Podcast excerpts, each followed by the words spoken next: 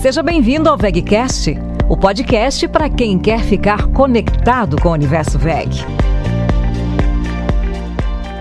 Olá pessoal, sejam bem-vindos ao VegCast. Eu sou Evandro Carlos e esse é o canal de podcast da VEG. O assunto aqui hoje é mobilidade elétrica, mais especificamente veículos elétricos. Embora eles estejam cada vez mais presentes em todo o mundo, os veículos elétricos ainda são uma novidade para a maioria dos brasileiros e despertam muitas curiosidades. Por isso, temos um convidado hoje para bater um papo, um especialista no assunto. Vamos conversar hoje com Eloir Painhan, gerente da área de mobilidade elétrica da VEG. Olá, Eloir, seja bem-vindo ao nosso canal. Olá, Evandro. Obrigado pelo convite. É um prazer participar do VEGcast e poder compartilhar um pouco da minha experiência em veículos elétricos e estações de recarga com vocês. Eloir, então, para começar, eu gostaria que você contasse para a gente um pouco da história dos veículos elétricos. Vamos lá, Evandro. O primeiro veículo elétrico que transportou pessoas foi testado em 1881 numa rua em Paris pelo inventor francês Gustave Troffet. E isso foi graças à evolução da bateria recarregável de chumbo ácida, inventado também pelo físico francês Gaston Planté, 22 anos antes.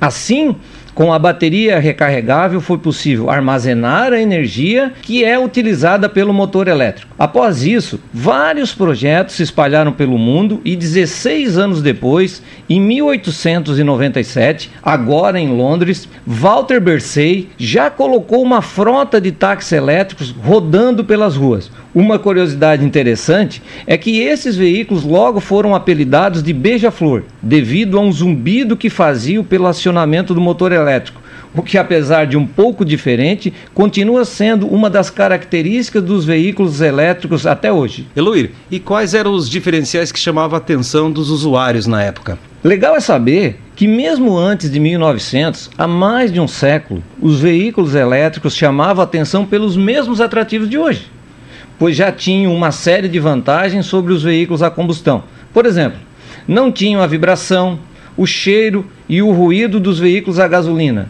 Também não exigiam mudanças de marcha e não precisavam dar a partidas por manivelas, que exigiam muita força. E assim como hoje, muitos colocavam defeito, chamavam de carro de mulher e alguns fabricantes chegaram a colocar radiadores para disfarçar. Veja só que absurdo. Naquela época de 1900, então, os veículos elétricos chegaram a ter uma participação relevante nas vendas, Eloir. Chegaram sim, Evandro. A era de ouro dos veículos elétricos se deu nos Estados Unidos por volta de 1910, com mais de 33 mil veículos elétricos. Só perdiam nas vendas para os veículos a vapor, que tinham 40% e os elétricos tinham 38%, à frente dos veículos a gasolina, com 22% de participação. Posteriormente, foram perdendo espaço para os veículos a combustão, devido à baixa autonomia. As baterias de chumbo eram muito pesadas e armazenavam pouca energia. Assim, os veículos a combustão venceram este que consideramos hoje como o primeiro round.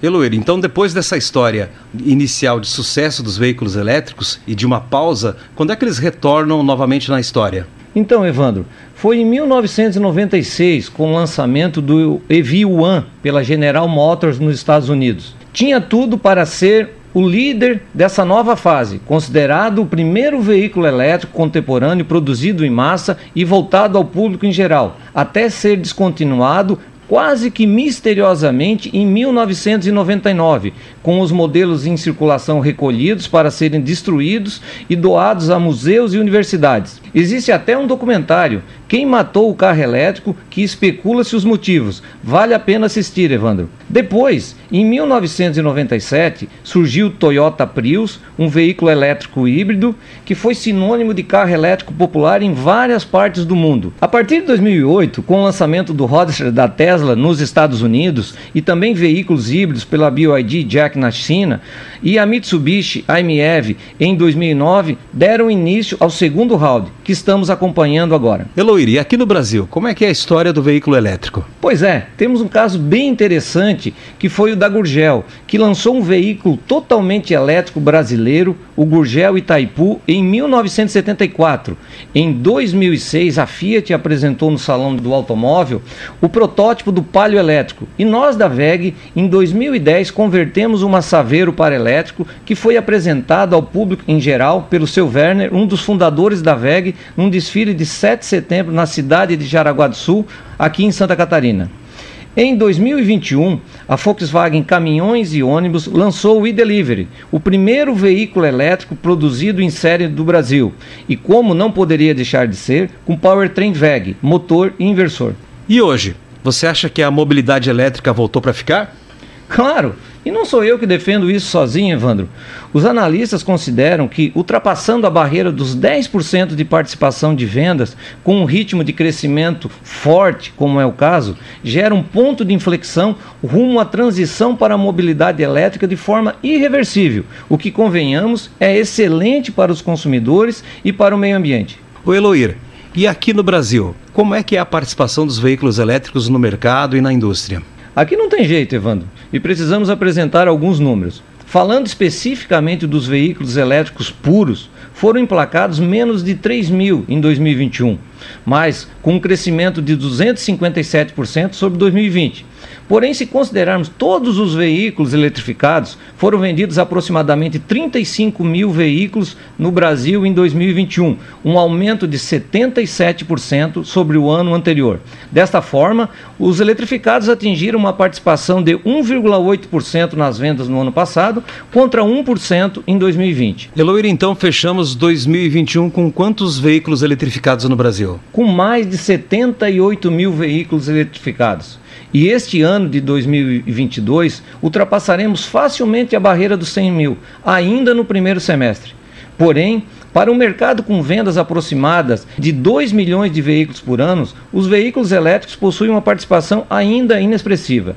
Acredito que com a maior oferta de veículos elétricos pelas montadoras, hoje temos mais de 40 modelos disponíveis e o consumidor brasileiro querendo um veículo elétrico mais econômico, potente, silencioso e sustentável. Fato esse identificado no Brasil por pesquisa recente que constatou que 6 em cada 10 brasileiros quer comprar um veículo elétrico. Devemos manter então um crescimento firme superior a 100% nos próximos anos.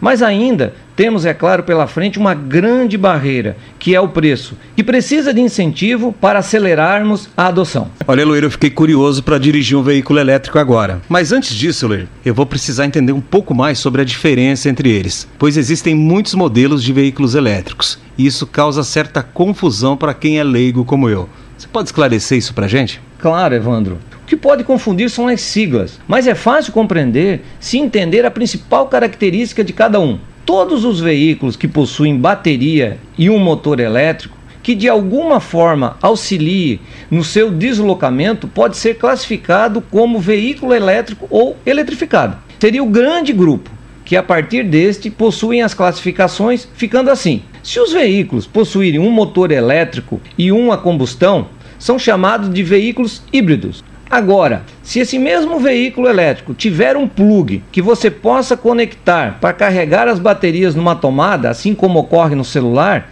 são chamados de veículos elétricos plug-in. Esse plug-in significa que você consegue plugá-lo com um cabo na rede elétrica. E por último, mas não menos, e sim o mais importante, se não tiver motor a combustão, somente o elétrico, são os veículos elétricos puros, 100% elétricos, full electric, sendo esses os verdadeiros veículos elétricos, que não poluem e são classificados como zero emissões. Resumindo, então temos apenas três tipos de veículos elétricos. O primeiro, os veículos elétricos híbridos, como algumas versões do Toyota Corolla. Segundo, os veículos elétricos híbridos plug-in, como XC60, XC90 da Volvo, BMW X3 e X5. E o terceiro grupo, os veículos 100% elétricos, como Nissan Leaf, Porsche Taycan, Volvo XC40, C40, Audi e-tron, Chevrolet Bolt, dentre outros. Particularmente, eu considero, Evandro, que veículos elétricos apenas aqueles que é possível recarregar na tomada, os plug-in ou os 100% elétricos, pois permitem você dirigir no modo puramente elétrico, sem queimar combustível e gerar fumaça. Que legal, Eloíra. Muita informação interessante. Muito obrigado pela sua participação aqui no VegCast de hoje. Eu que agradeço o convite, Evandro, e até a próxima. Obrigado, Eloir. Nós encerramos aqui o episódio de hoje, mas ainda tem muito mais papo para rolar no próximo episódio sobre mobilidade elétrica. Não deixe de acompanhar. Até mais! Você ouviu VegCast